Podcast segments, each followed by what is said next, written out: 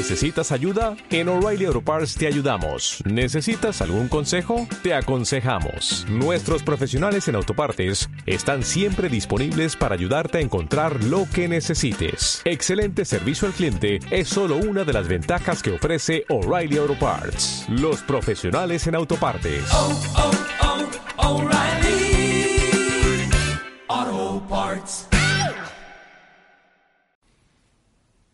Bienvenidos, queridos oyentes, a una edición express de Entre Cómics en la que vamos a hablar del Salón del Cómic de Barcelona, ya que hoy hemos tenido ocasión de acudir a la primera jornada del Salón de este 2016 y después de unas cuantas horas dando vueltas de aquí para allá y ver algunas cosas y comprar algunos tebeos, pues eh, ya hemos vuelto a nuestro lugar de retiro durante estos próximos otros dos días que nos quedan. Y bueno, pues eh, vamos a contaros un poquito cómo ha ido esta primera jornada. Doctor Snack, muy buenas. Muy buenas, sí. Nos hemos plantado aquí en el primer día de andar mucho y muy fuerte en el Salón del Cómic de Barcelona y hemos aprovechado la tranquilidad característica del jueves para visitar las exposiciones más llamativas, con un par de excepciones que nos guardamos para mañana, y hacer alguna que otra compra. Sí, básicamente este primer día, y por que os hagáis una idea de cómo funciona esto para gentuza como nosotros, pues eh, lo primero es hacer cola. Quiero decir, chicos, chicas, yo no sé cómo funciona Cola. el mundo exactamente, pero cuando vas a cualquier lado, da igual lo atado que lo tengas, que lo primero que haces es Bueno, cola. Tampoco ha sido para tanto y bueno, nos- hemos, hemos podido conocer gente interesante en la cola, así que ni tan mal más con el tiempazo que hace. Sí, eso es cierto, el tiempo ayuda mucho, este primer día al menos, solazo, calorcito, buen ambiente, total, que después de hacer los en fin, prolegómenos habituales, accedemos ya al salón que ya sabíamos porque ya habíamos visto el mapa, pero es verdad que este año acá han cambiado un poquito las ubicaciones y los espacios en donde están las cosas.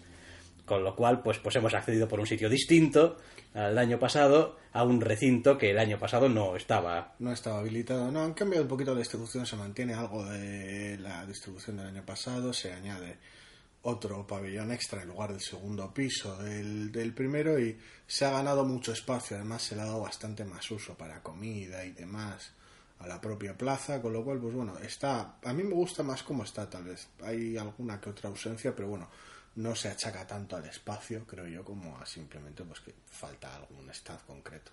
Sí, a ver, eh, para empezar ahora está todo en, la misma, en el mismo piso, para que nos entendamos, en la misma altura. Sí. Ya no hay que andar que si subo al primer piso o bajo o tal, está todo en, en lo mismo, con lo cual, pues, eso le da un poquito de comodidad también a la hora de ir a los sitios. Sí, lo único que te pasa lo mismo que a nosotros, que como andamos dando vueltas y tumbos, acabamos andando más de lo que parece. Sí, pero bueno, en fin, eh, hemos entrado y no sé, siguiendo, os diría que a una costumbre, pero yo creo que del año pasado a este tampoco puedes hacer una costumbre de ello. Pero mm, entramos y lo primero que nos hemos encontrado es con una exposición y hemos dicho, pues ya que estamos aquí, Sí, la verdad es que la verdad es que les tenemos bastante cariño, sobre todo si están si están bien orquestadas. El año pasado salimos bastante contentos con algunas de ellas y eh, este año creo que incluso por ahora incluso mejor. Sí, sí, creo que este año hay mucha y muy buena exposición. También es verdad que en cierto modo hemos empezado quizá por algunas de las que más nos podrían llamar la atención, quizá, pero vaya, iremos comentando de todas maneras en, en días sucesivos, mañana y pasado también, el resto que tengamos ocasión de ver. Pero vaya, hemos empezado por la que estaba nada más entrar en el, en el pabellón, la exposición sobre Enrique S. Abulí, Los secretos de un guionista, que ya para empezar nos ha llamado mucho la atención porque, eh, una exposición sobre un guionista, para variar. Es como Sí, los guionistas también existen. Sí, sobre un guionista y solo un guionista, no un equipo ni un, ni un guionista que también dibuja, sí, no, no, una cosa muy concreta, con lo cual esperábamos ver algunas páginas de guion, lo cual no ha sido posible, curiosamente. Sí, eso es algo bastante extraño. Porque ya explicaremos después un poquito, por ejemplo, la exposición de las meninas que hemos visto, donde sí que había páginas del guion, además de... No, si no estaban disponibles lo entiendo, pero es una pena, es una pena. Lo que sí que hemos podido ver es la, la variada y, y nutrida trayectoria de, de Abulé. Sí, todos los géneros habidos y por haber, Sí. aunque manteniendo siempre pues un estilo muy propio, muy particular, mucha retranca, eh, un humor bastante bastante puñetera en ocasiones, unos momentos muy eh, concisos, muy directos. Se ven ciertos patrones, también se ve evolución y se ve la adaptación a todos los géneros que toca. No, no, no todas las historias son iguales, no es, un, no es que sea un guionista que puedas identificar tan fácilmente, yo que sé, no es un Betis que puede que lo inicie todo igual o Sí, no, pero lo cierto, lo cierto es que sí que se veían, estaba también, eso obviamente forma parte del acierto a la hora de seleccionar el material, ¿no? Es decir, seleccionas un material que pueda dar a la persona que está visitando la exposición una idea más o menos general de algunas de las cosas que hacía habitualmente y bueno, pues en ese sentido me imagino que la selección pues está bien hecha porque a nosotros nos ha dejado una sensación muy de, vaya, era este, este, este tipo de guionista, ¿no? O es este tipo de guionista. Sí, está, está bien porque es algo en lo que además solemos, solemos emplear bastante tiempo si alguien se cruza con nosotros en el salón nos va a poner cara de qué hacen estos aquí rajando tanto delante de una exposición, pero nos, es algo que nos, nos gusta bastante ver el tampoco los entresijos porque algunas unas cuantas páginas son páginas terminadas, no son procesos, ni tampoco hay muchas anotaciones, pero esa, esa comparación, ese, ese histórico, ese, ese corte a lo largo de las épocas y de los géneros, y esas comparaciones y tal, al menos este tipo de exposición a toda una carrera, pues claro, había mucho que abarcar. Y la verdad es que es eso, para ser la primera exposición que, nos hemos topado directamente, en plan, esta, aquí al lado, Abulí, ah, muy bien, muy variado, a ver qué tal. La verdad es que ha sido todo un acierto. Sí, Sí, yo creo que, está, ya digo, eh, muy bien seleccionado, da una idea bastante clara y, a ver, eh, las páginas están allí, aunque no estén las páginas de guion, las páginas están allí y puedes leerte las páginas tranquilamente, e incluso así en páginas sueltas y tal, es bastante disfrutable porque de vez en cuando son también hombre, no historias autoconclusivas, pero sí que tienen su, su punto final, digamos, la página. Escenas muy bien elegidas y son, son, cada página está muy bien elegida, tiene ese casi ese cierre, entre comillas. Por decirlo manera, no hay, no hay unos cliffhangers locos entre página y página, unos saltos de página, tal, ¿no? Las secciones que se ofrecen son secciones bastante completas. Sí, no, la verdad es que bien. Eh, no sé, a ver, esto de las exposiciones también yo creo que alguna vez y el año pasado también ya lo comentamos. Depende mucho también de de cómo sea cada uno. O sea, decir, habrá gente que se acercará a una exposición y dirá, bueno, estos son un montón de páginas, pues, pues muy bien, pero ¿y qué? ¿no? Sí, depende mucho de los gustos. El que pille una exposición de un personaje que le gusta, pues le encantará. El, el que coja una de unos autores que le gustan, también. En nuestro caso, nos, como nos gusta el medio, y no es solo ya que, nos, que sea una cuestión de consumir el medio, que nos encante leer TVOs, que, que también, sino que hay cierta fascinación por, por cómo se hacen esa, sí, esa ese es como bueno como cada uno cuenta porque claro de un autor a otro son, son radicalmente distintos en la manera de trabajar y, ver un poquito ese, ese, proceso esos ejemplos esa evolución algo de historia esos cambios de un género a otro en este caso la verdad es que es interesante. Entonces las exposiciones normalmente siempre nos atraen.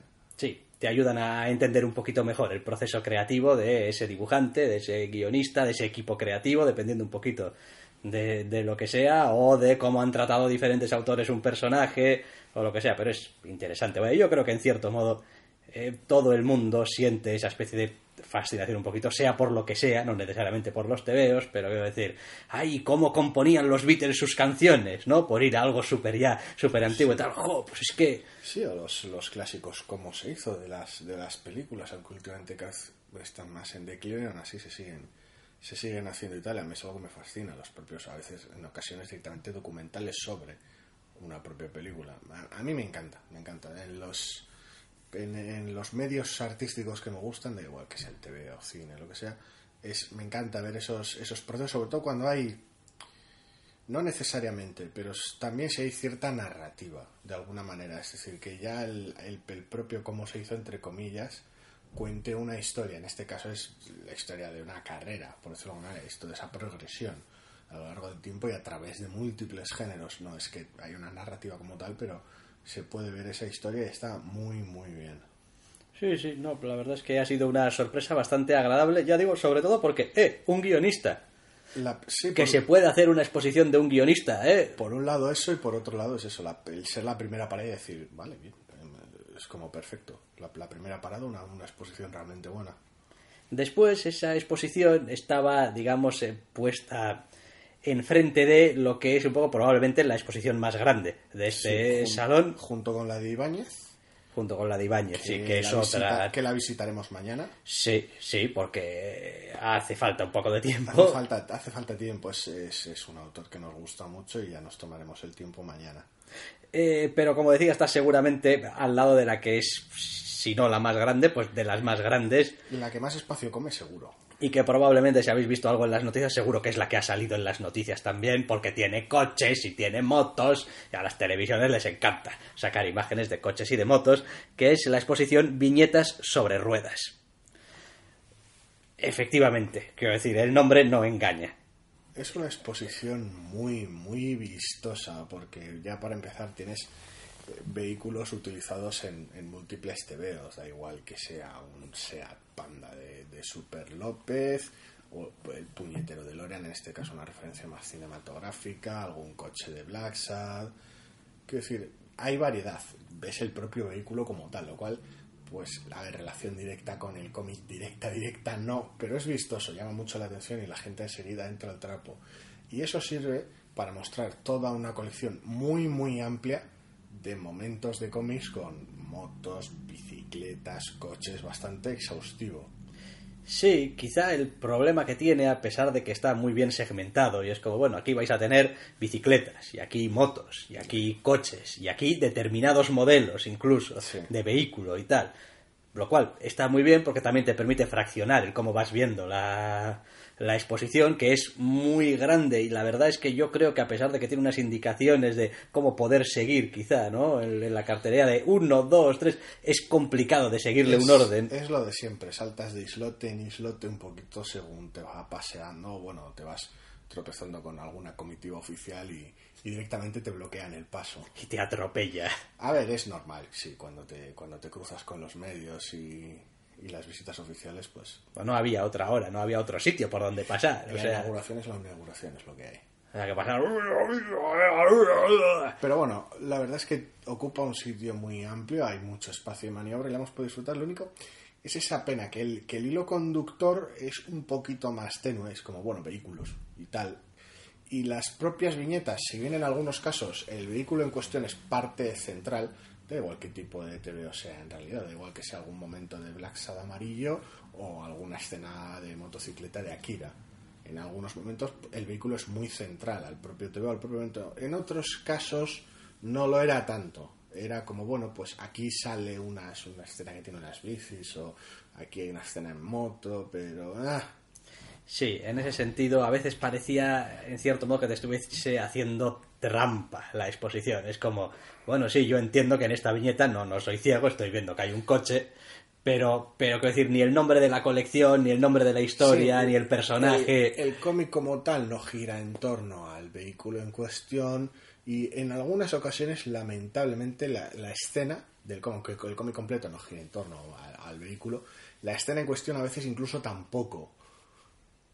Pero bueno, esos casos eran minoría. Normalmente, si se trataba de algún momento de humor, el, el vehículo, cualquier otro tipo de malentendido con el vehículo, incluyendo algunos algunas cosas de Ibáñez y tal, Sí, sí, había bastantes eh, Formaba- páginas de, de Mortadelo y Filemón, por ejemplo, con formaba sus parte de la broma. chorradas con los coches y los inventos del El- profesor Bacterio y El, tal. el- el vehículo era parte de la broma. En muchos de los tebeos de acción, los vehículos formaban parte. Estamos hablando de persecuciones o choques o tiroteos entre vehículos, etcétera. En otros casos, ya el propio funcionamiento del vehículo era parte de la gracia. Había bastantes de estos de inventos de tebeo Sí, con vehículos extravagantes y sus esquemáticas Sí. loquísimas. Entonces, bueno, tal vez había unos ejemplos un poquito más flojos en algunos aspectos y bueno, luego directamente te veo que giran en torno a ellos sobre motociclistas, sobre el tema de, de carreras de bicis y demás. Con lo cual estaba bien, pero es eso.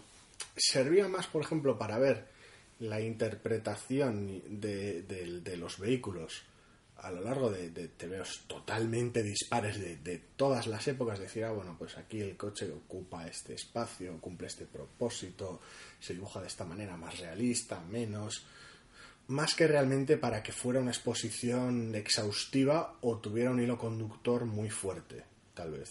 Sí, también deja muy patente eso mismo que decías, de que en realidad no viene a ser sino esa capacidad eh, simbólica que tiene, digamos, el, dibujo, de decir, bueno, puf, aquí tengo una viñeta donde sale este modelo de coche, yo qué sé, me da igual, un 600, y está primorosamente dibujado, y es como, esto es un 600, pero es que después, no sé, eh, ves un TVO de Super López, o de Han, o de Ibáñez, o lo que sea, y aquello es un 600 también, y quiero decir, no se parece la representación del uno y del otro, eh, el acercamiento no se parece ni, ni, de- Totalmente distinto. Totalmente distinto, pero son perfectamente identificables como 600, Es eso, que es es. la, la, la, la belleza que tiene el, el medio también. Es como. porque la funcionalidad del vehículo en la escena y el estilo de dibujo es totalmente distinto. Entonces, pues bueno, es, es- cumple funciones distintas. Con lo cual, a ver, no, además tampoco es un tema que nos apasione el motor No, en general, no, que, no ocupa, que ocupa la mayor parte de la exposición. Hay un poquito de bicicletas también, como vehículos no motorizados, pero la mayor parte del tiempo son vehículos a motor. Sí, Entonces, como no somos súper fanáticos, y en muchos casos la mayoría tampoco entendemos demasiado, entonces hay cosas que se nos escapan, pero es una, es una exposición muy agradable ver, de decir, eh, a lo largo del TVO es como, bueno, pues aquí de manera humorística se ha utilizado los coches de esta manera para estos pequeños momentos de humor y malentendidos y cosas muy gráficas, o aquí dentro de la acción, o aquí dentro de incluso una escena dramática, o cómo la, la funcionalidad, como es una exposición tan amplia, sí que da juego. sí, después llama un poquito la atención, evidentemente porque todo no se puede. Te dices tú, Buah, esto, esto, vehículos, ruedas y tal, y verdad, y dices "Buah, Tintín. Aquí tiene que haber cosas de Tintín, sí o sí. Y uno dice, tiene que haber. Pues, hombre, las hay. Había unas cuantas, pero menos de las que esperaba. Pero, pero eran como, digamos, dos portadas y, Y un par de, un par de páginas. y un par de páginas. Es, es curioso, es curioso porque, a ver, es imposible ser, ser, ser exhaustivo porque había muchísimos cómics de muchísimas épocas y a veces también, si quieres presentar reproducciones o quieres poner sobre todo originales, al final tienes disponible lo que tienes disponible y te prestan lo que te prestan. Pero la verdad es que es muy completita, solo que en algunos casos, como Tintín pueda ser un punto débil, parcialmente al menos de mío seguro. Tú Sí, igual no, tanto. Más, pero- más que nada lo digo por, por ese concepto muy tintín de trotamundos, ¿no? Es decir, Sí. que decir, los, los, los vehículos, el moverse de un sitio a otro es pues, muy propio de Tintín. Es como. Sí, pero eso creo que eso es casi ya para, para exposición propia. Es como Sí, sí. Tintín, y viajar. Sí, solo- solo Tintín en el mundo. Viajes. No ya, no ya dónde ha estado, sino cómo va de un sitio a otro. Ese es, Los barcos, los- sí, da igual, las distintas Las en avionetas. sí, el- en lo que es el movimiento en general en, en- en Tintín ya directamente te da para una exposición. Entonces, pues bueno, intentas tener muestras distintas. Sí que hay algunas cositas que se prodigan más, como los inventos de TVO, pero en general hay de todo un poco. Sí, llama también un poquito la atención eh, cosas como que yo entiendo también eh, el asunto, pero quiero decir, porque si lo dejas totalmente fuera, lo estás ninguneando. Pero habrá cuatro, cinco páginas de manga Había muy poquito, había un par de páginas de Akira y un y par, un par de páginas de Omidiosa, que Eso. recuerde. Pero no había mucho, no.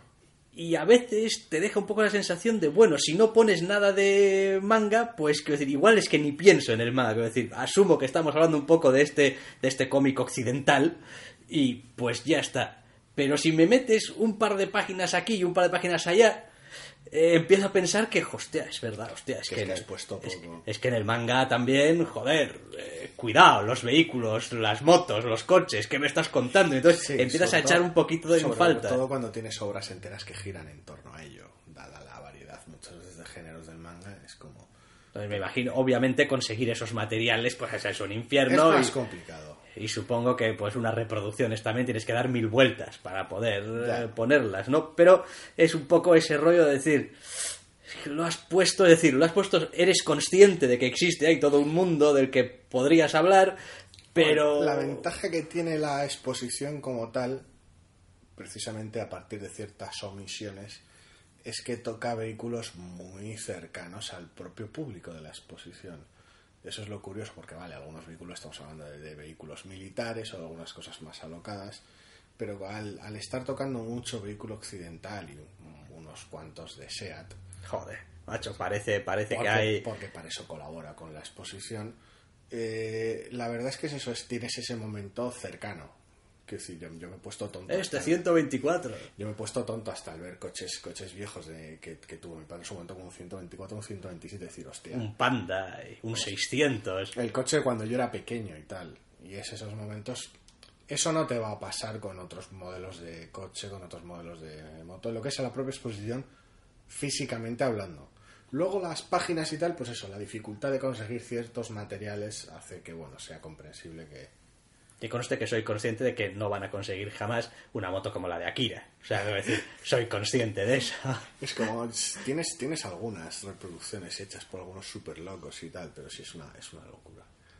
No, pero, pero bien, pero bien, y además bien porque está en un espacio muy amplio en el que realmente pues puedes ir saltando de una pequeña sección a otra, no hay incluso, hombre, a ver, hoy no había tampoco un gentío precisamente, Sí, ¿no? Pero, día- pero no va a haber problemas tampoco para visitarla con holgura. No, porque es un espacio muy amplio, es eso. Por un lado, por un lado si te dedicas a, a- a meterle mucho tiempo a la exposición, tiene, tiene esa gracia de, de ver las distintas interpretaciones de los vehículos a lo largo de las épocas y los estilos totalmente locos. Y si igual no tienes tanto tiempo y no eres tanto de exposiciones, sigue siendo una exposición muy vistosa y muy amena. Que visitar rápido o a, o a trozos. o Sí, no, y además está bien también porque, oye, pues eh, para todas las edades también, unos igual se fijan más en los coches y tal, y yo qué sé, sácame una foto con este panda que lo tenía yo y tal, ese tipo de cosas y tal, y después, pues bueno, quizá para otro público igual le interesa más determinadas secciones de, ah, pues mira, este, este estilo que me gusta, o este, de este personaje, o o- tal, o joder, yo qué sé, soy un fan de Blacksad y tal, y mira, tienen aquí el coche de amarillo y tal, y unas páginas y, tú, joder, pues eso está muy bien. Sí, hay de todo un poco. Es, es- de alguna manera es, es la, la- la exposición fácil de, fácil de visitar y fácil de querer. Sí, sí, quizá no es la que tiene una relación más estrecha con el medio propiamente. Ni tal vez la más profunda, pero, pero es una, Pero es, está una, bien. es una exposición muy, muy divertida y muy recomendable. Está bien, está bien. Y, y yendo de aquí para allá, y esto lo hemos visto, no lo hemos visto, haréis, haréis Se camino, tarda, ¿eh? Se tarda un rato, sí, se tarda un rato. Se tarda un rato porque es bastante amplia. Vale, eso ha sido lo siguiente, ¿verdad? Que hemos visto. La de eh, la exposición, como la han llamado, viñetas sobre ruedas. Sí, de ahí nos hemos ido a las meninas. Sí, sí. La siguiente exposición, hoy, hoy al parecer, quiero decir, salvo dos detallitos más que os vamos a dar, vamos a hablar de exposiciones porque es prácticamente en lo que hemos pasado el día. Porque, Sí, el primer día tenemos esa costumbre. sí, y porque tal y como tenemos un poco el programa de los días, hemos preferido hoy que era el día tranquilo ver las exposiciones porque ya sabes cómo es esto. Después no sabes muy bien cómo va a ir el asunto.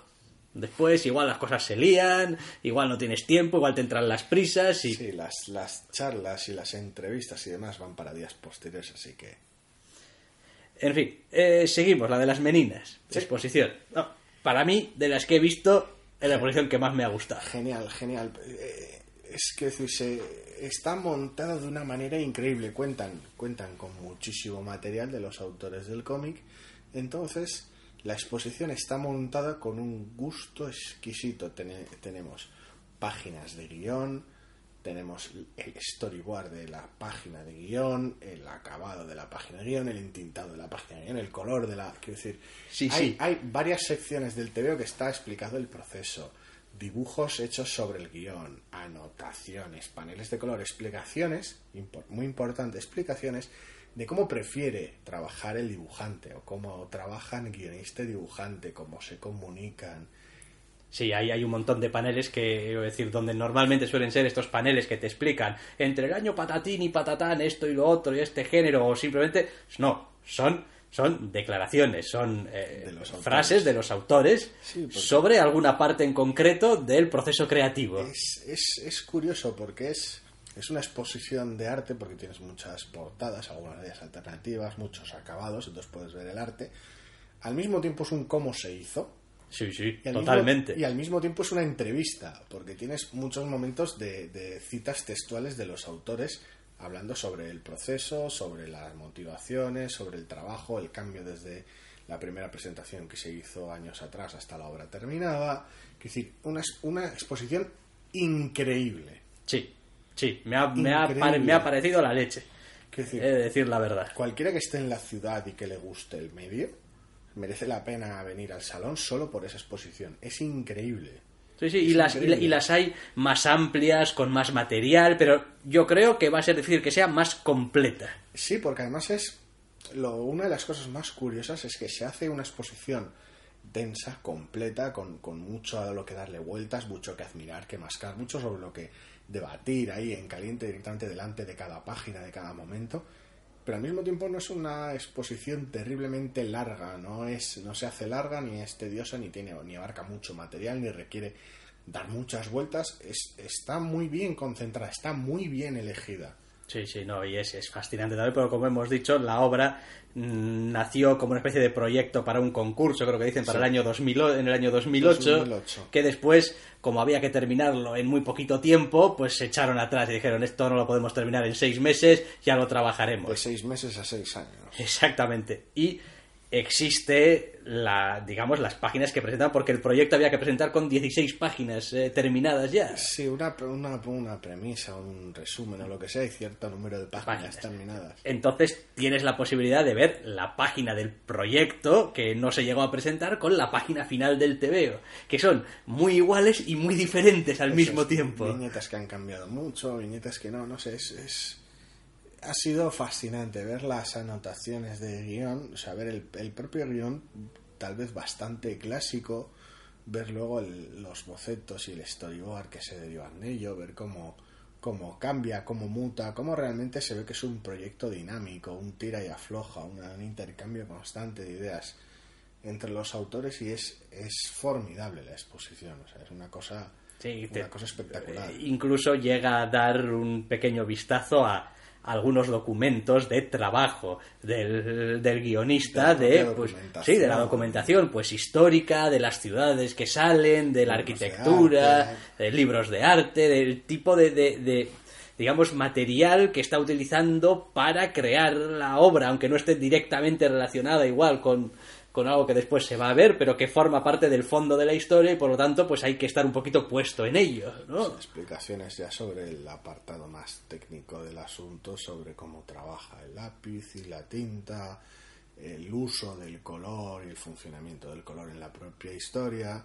Entonces, de alguna manera es eso, es en- entras a la exposición viendo, vale, esto es un monográfico sobre un cómic específico en concreto, con lo cual pues tienes esa ventaja de que se trata sobre una obra en concreto, con lo cual puede ser bastante detallado, pero al mismo tiempo, como es solo una obra, es bastante conciso, no es algo que se alargue mucho.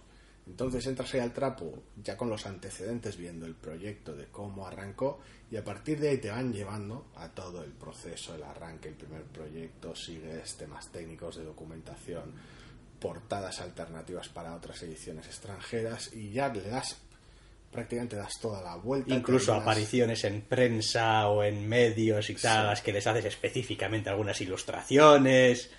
Vamos. hasta que ya básicamente llegas al, al TVO finalizado y exportado, por decirlo de alguna manera, y es, es bellísimo, es, a ver, es una exposición relativamente corta, con lo cual aquí, si, si realmente hubiera material y les hubiera perseguido alguien con una cámara, podrías hacer un documental genial de dos horas de esto. Sí. Pero la exposición está muy bien montada y realmente da esa sensación de, joder, es que da- dan ganas de realmente hacer un documental sobre el asunto. Decir, coño, es que aquí se ve mucha amiga, además se ve de alguna manera esa facilidad y esas ganas y esa pasión contagiosa de los autores por no solo el trabajo que han hecho, sino el propio, por aclarar el propio proceso del trabajo.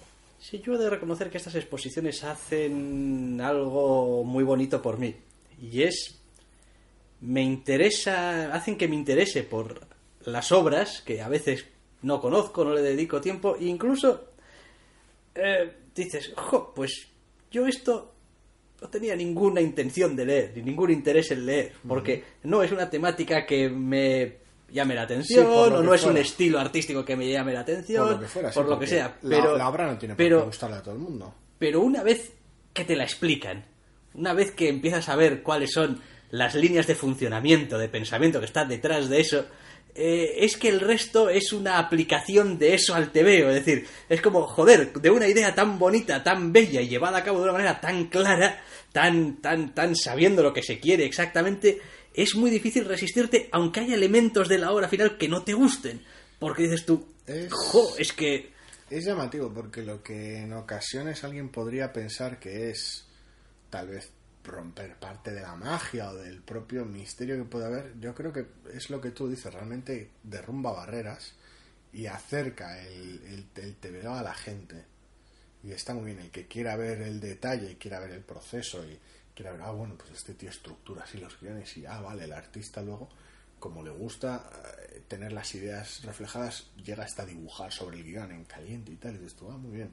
Es como he visto otras posiciones y otra gente trabaja de otra manera y aún, aún no viéndolo así, simplemente entre comillas, pasando de puntillas por la exposición, viendo el proceso, pero dices tú, vale, ahora entiendo mucho mejor todo el proceso, entiendo mucho mejor la manera de contar las cosas que tiene la obra y tal vez en algunos casos quita esos miedos a aproximarse a algunas obras. Porque yo lo reconozco.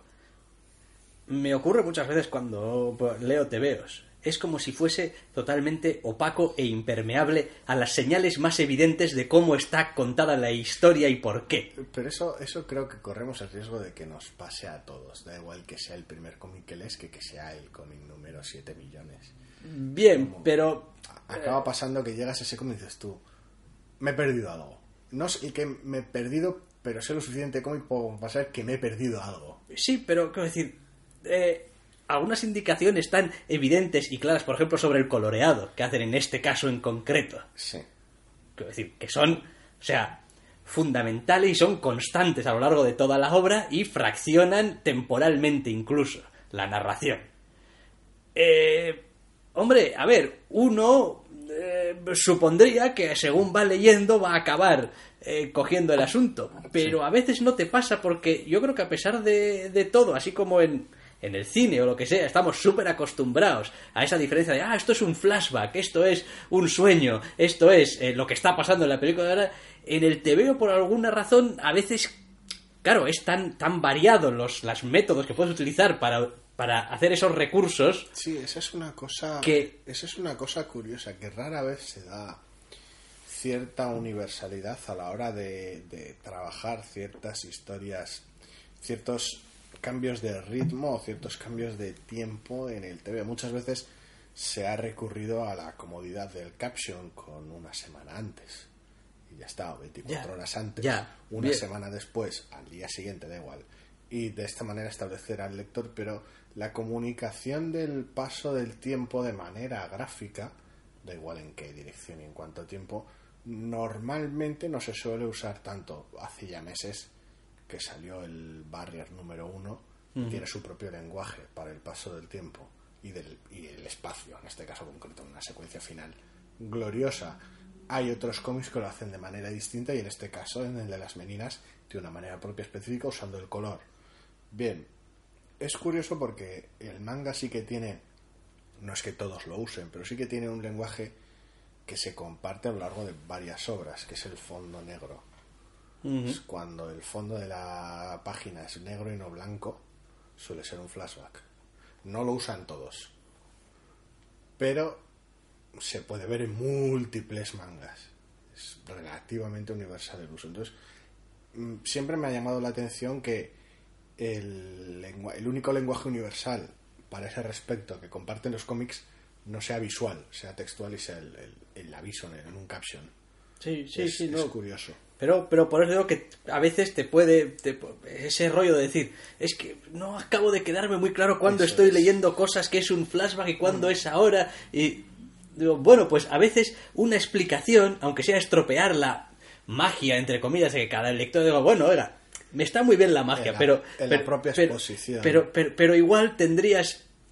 Es decir, que explicitar algunas cosas. Sí, recientemente hemos tenido, llevamos ya tres números de Craig Havoc y sus tres coloristas para tres momentos diferenciados. Que en este caso directamente no es que lo hagan a la japonesa, pero casi casi que cambian el fondo de color entre negro, rojo y azul. Entonces, no sé, es, es curioso, cada uno se las apaña. Por un lado, el no contar con esas herramientas universales a veces puede dificultar la aproximación de algún lector nuevo, pero por otro lado, bueno, pues tienes esa libertad para hacer lo que te da la gana. Sí. Pero sí, es eso. Lo bonito de este tipo de exposiciones de una obra específica es que puede de golpe y porrazo crear, crear fans y crear lectores entre aquellos que a priori tal vez no se acercasen a una obra de ese tipo. Es como, no, yo he venido aquí a que me den superhéroes, por ejemplo, por poner un ejemplo, he venido aquí a, llenarme de mortadelos y de repente, hombre, aquí esto, de alguna manera, ahora que me lo han hecho ver, o me lo han explicado, o directamente que simplemente lo he conocido, porque se te podía haber, pese a que es una obra premiada y tal, se te podía haber escapado y dices tú, ah, pues igual entro al asunto. Y esas explicaciones de alguna manera acolchan algunos aterrizajes que puedan ser más, más duros. Es que hay que explicar, joder, es que yo creo que seguimos, se- se- seguimos teniendo una deficiencia muy, muy grande en ese sentido. O sea, a la, a la gente hay que... Es- hay es- que explicarle, no, tienen que explicarnos. O sea, Es decir, un, es un medio, es un medio curiosamente complicado y relativamente joven. Entonces eso, uno no se plantea que la gente necesite que le expliquen cómo funciona una novela, los recursos que tiene una novela o el cine. Pero en el caso que, que, tela el cine, ¿sabes? Como si fuera un medio súper antiguo. Pero, pero en el caso del TVO es curioso porque es eso, es, hay tanta diferencia, es una labor tan, tan colaborativa y a veces tan compleja con unos resultados tan distintos y un lenguaje tan distinto entre un TVO y otro que a veces es realmente muy complicado entrar a ciertas obras simplemente por una por no compartir el lenguaje que usan. Pero vaya, que esa experiencia yo creo que la hemos tenido todos. Es como, ¿esto qué? ¿Esto es un cuadro? Vale, pues muy bien, me gusta cómo está hecha la hierba. Entra, entra un señor. Bueno, os voy a hablar cinco minutos, no hace falta más, ¿eh? Cinco minutos sobre este cuadro.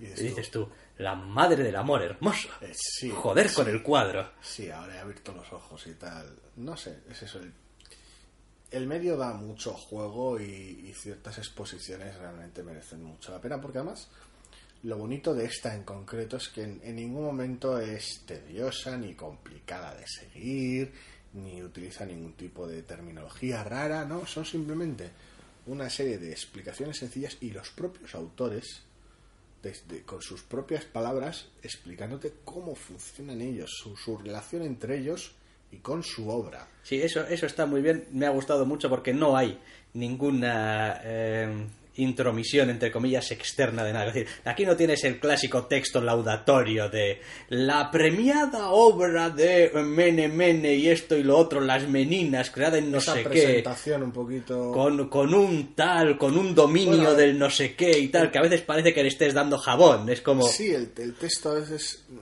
suele ser menos neutro de lo que cabría esperar. Lo bonito de no tener un texto explicativo de aquí podemos observar el uso del color para fraccionar los distintos momentos del tiempo y tal. Eh, Por un lado, que te lo pongan así, pues si es más o menos conciso, puede estar bien, pero poder ver al dibujante decir, no, el color tal lo aplico de esta manera, este color es para esto, este color es para lo otro, estuvo bien. De alguna manera esa cercanía hace que el mensaje, aunque sea el mismo y no sea más, más difícil de entender, sí que te llega mucho más fácil. Sí, y es uno de esos recursos que yo en cuanto lo he visto, y he visto, lo he visto en funcionamiento, he visto lo bien que funcionaba, he dicho, madre de Dios, es que no hay ninguna razón para que no lo hagas en cuantas exposiciones Puedas. puedas. Sí. Porque bueno, habrá veces que, que no podrás, pero incluso y con algunas retrospectivas y tal y cual, seguro que en su momento hay declaraciones de los autores, de archivo, hablando acerca de su obra, de cómo ha hecho algo. Digo, bueno, oye, igual no es la declaración más moderna que puedas encontrar, un tebeo Sí, del sí. año de la polka, pero... Sí, sin tener que perseguir expresamente a los autores Eso es. para que... Sí, porque a veces además el tiempo distorsiona también. Y es como, oye, ¿qué me puedes decir de esta obra del 86? No, en, en casos de obras muy antiguas puede que ya los autores no estén entre nosotros, entonces pues sí, no puedes volver a preguntarles nada. es también normal que obviamente no el formato no, no es universal, no te puede servir para todo y a veces funcionaría mejor y otras veces peor, pero seguramente unas gotitas de las palabras de los propios autores Sí, siempre van a añadir cercanía a la exposición. Muy bien, muy bien, muy bien. Hasta ahora la exposición más, más grande que hemos visto fantástica, fantástica. este año y la verdad es que merece muchísimo la pena. Pero no ha sido la última que hemos visto hoy. No, no ha sido la última que hemos visto hoy porque nos quedaba la exposición Ellas tienen superpoderes. Sí. Ellas tienen superpoderes, pues eh, una, a ver si digo bien, creo que eran 25, 25, 25. personajes femeninos, Sí. superheroicos en mayor o menor grado Sí, sí, distintos estilos y distintos y de distintas épocas también. distintas claro. épocas. Porque esto de las superheroínas pues no es una cosa moderna, a pesar o de, o de ayer a la noche. No, y marca esos contrastes de esos inicios hasta la fecha, ciertos pasos por las distintas décadas. Es una exposición que es bastante interesante, ¿eh? bastante divertida, hay mucha reproducción, mucho original que merece muchísimo la pena. La palabra que a mí me viene es simpática. Es una exposición simpática, lo cual es- dice, dice, dice bien y dice quizá un poquito mal también. es demasiado sencilla, tal vez. Es una pena. A ver, por un lado, eh, la mayor parte, las, las originales y las reproducciones están muy bien, que acompañan a cada uno de los personajes. El problema es que el texto que acompaña a los personajes es básicamente una pequeña biografía.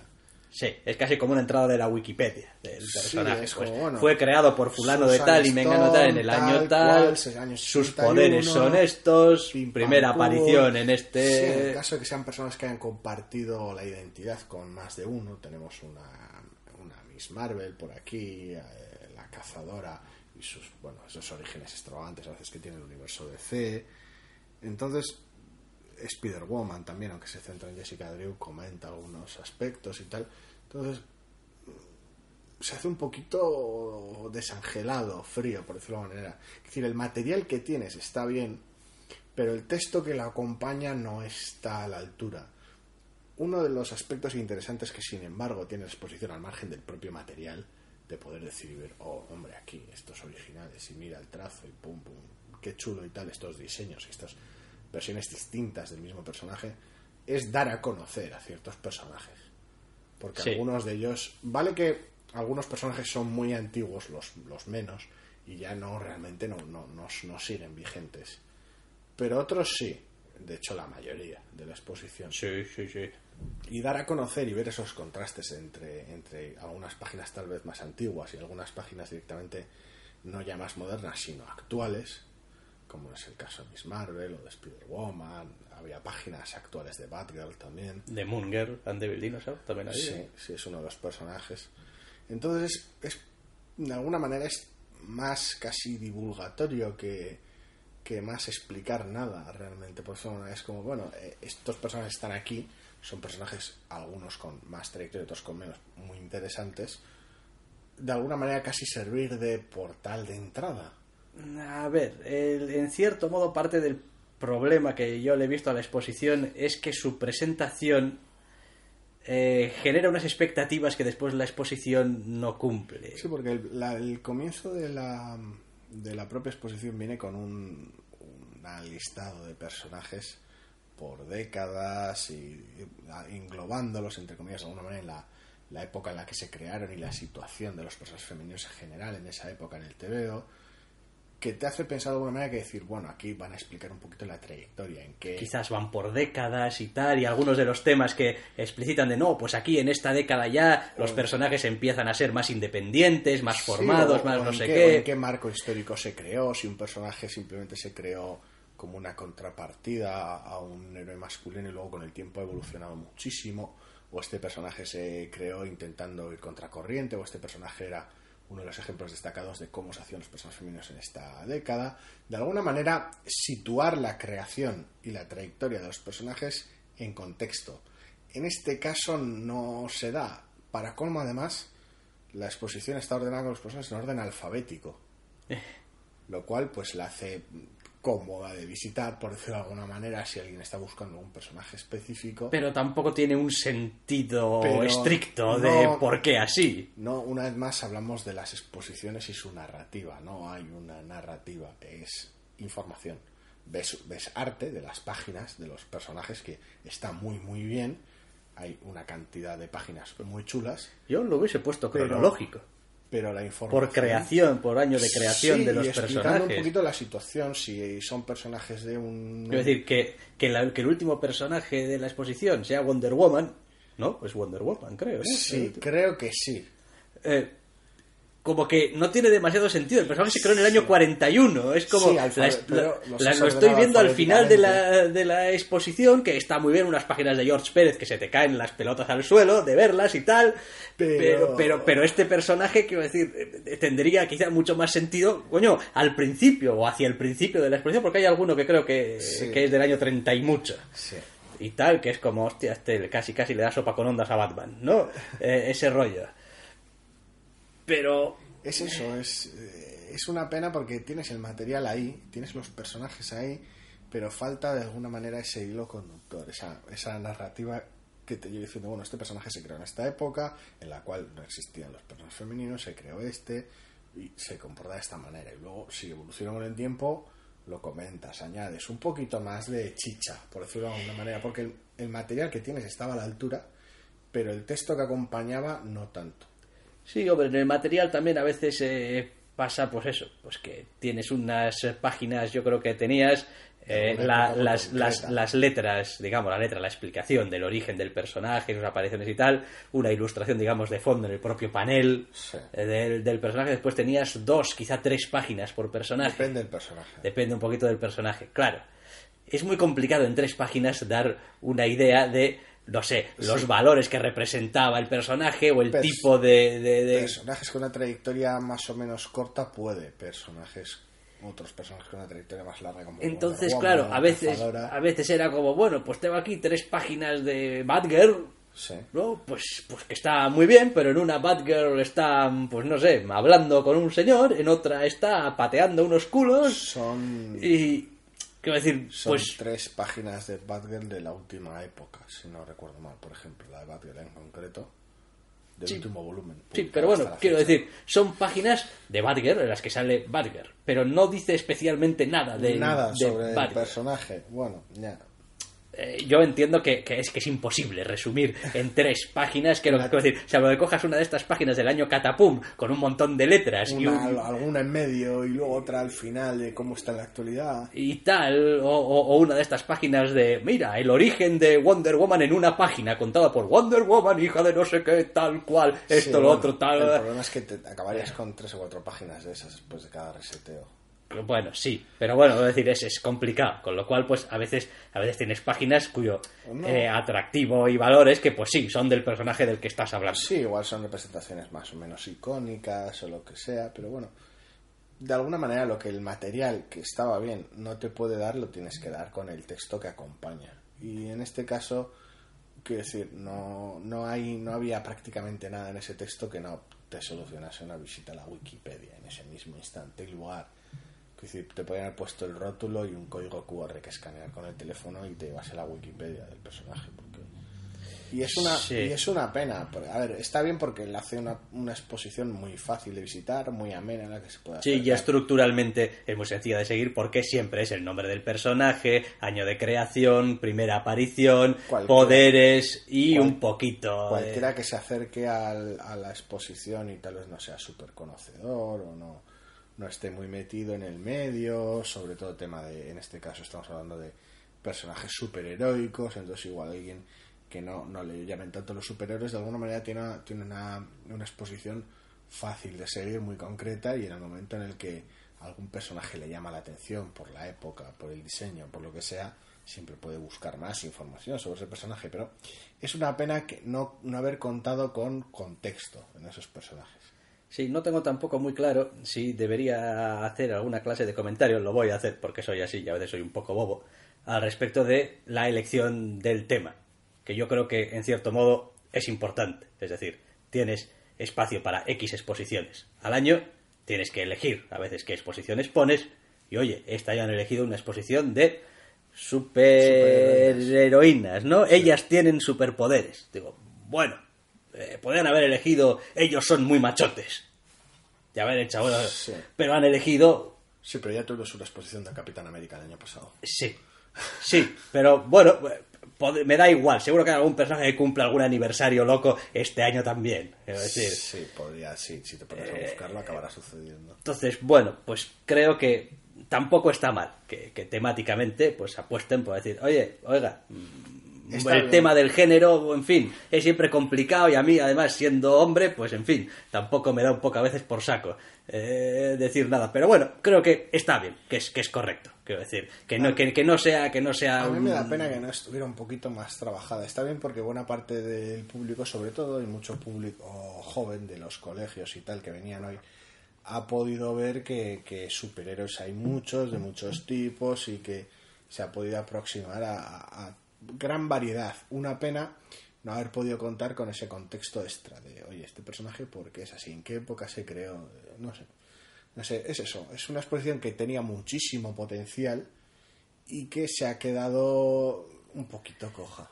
Tiene muchísimo potencial y además eh, en la actualidad se están. Tienes mucho material actual, digamos, del que tirar si quieres hacer con determinados personajes.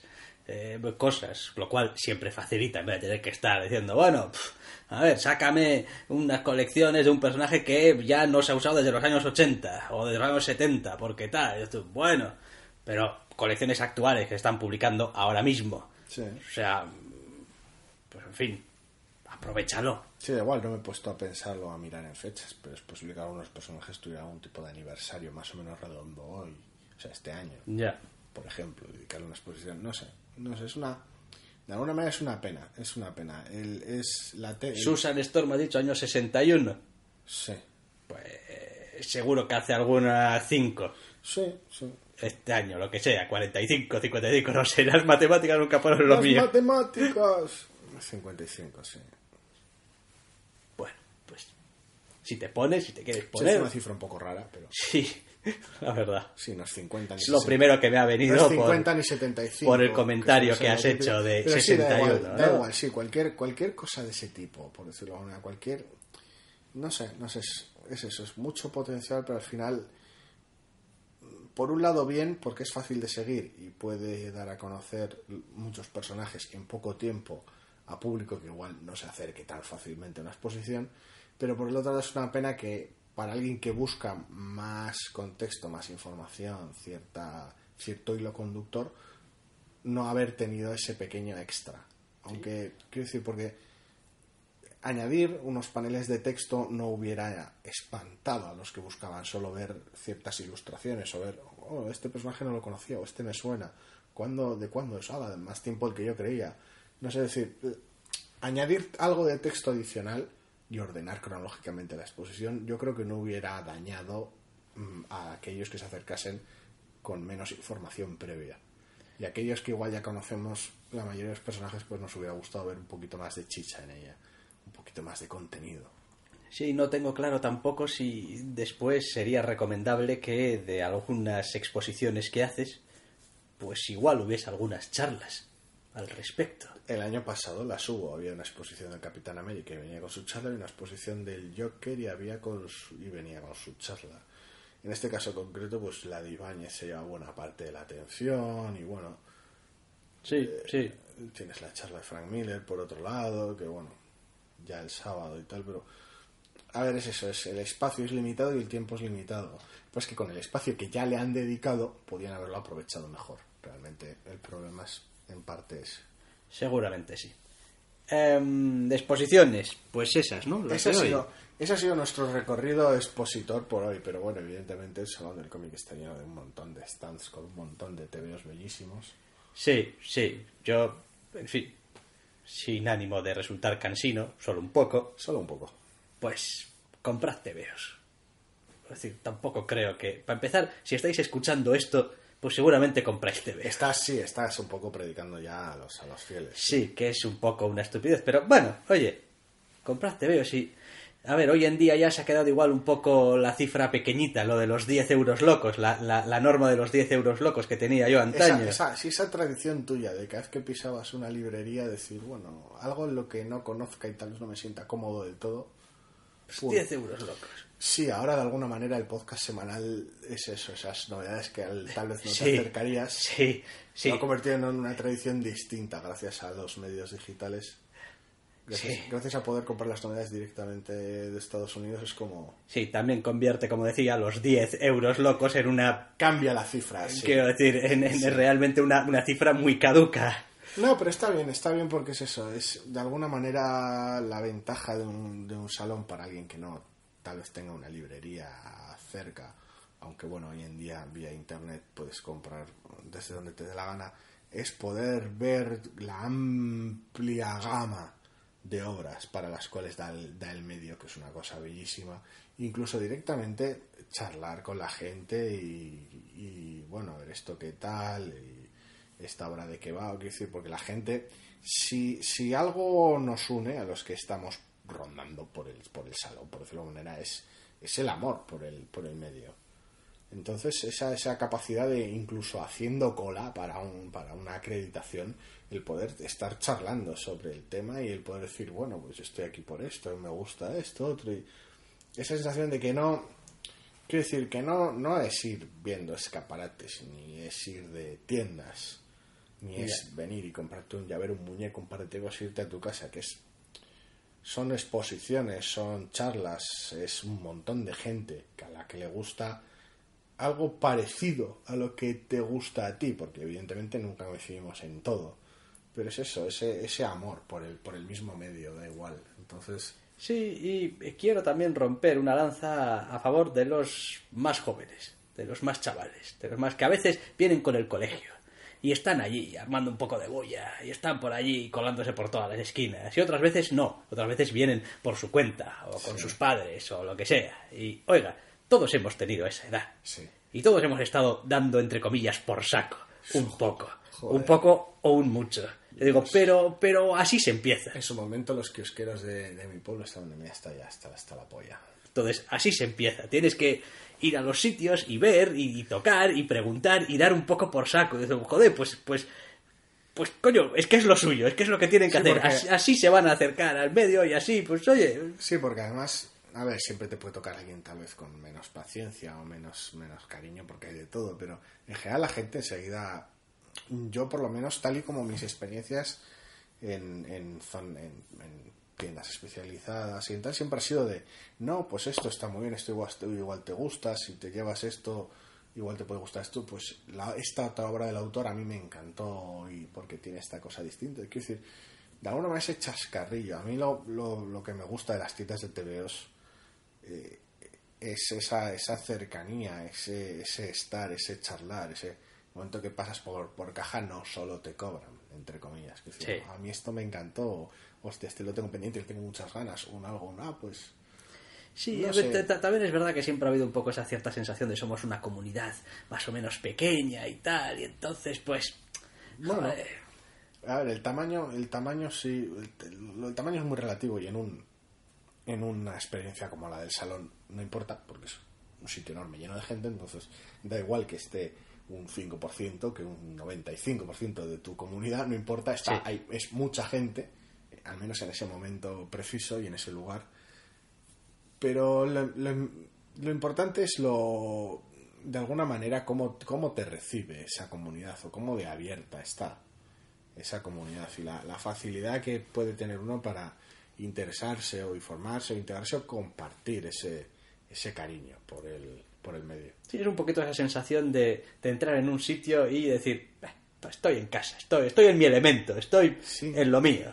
Es como que después tenemos gustos totalmente distintos. Y que, después nos gusta discutir sobre chorradas más que tonto un No, no podemos, quiero decir, si alguien nombra a no sé quién, yo me salto al cuello. los cómics de fulanito no me gustan, es que Superman le pega la paliza a Batman, es que DC mola más que Marvel, da igual cualquier Es que ¿por qué seguís leyendo cómics de Marvel y DC? ¿Por qué no leéis un manga la hostia? Los de siempre, los superhéroes, ¿no? Es que los mangas se leen al revés, da igual, si cualquier discusión, manía. Eso es lo bonito, que aunque no nos guste lo mismo estrictamente hablando, sí que nos gusta de alguna manera compartir lo que nos gusta.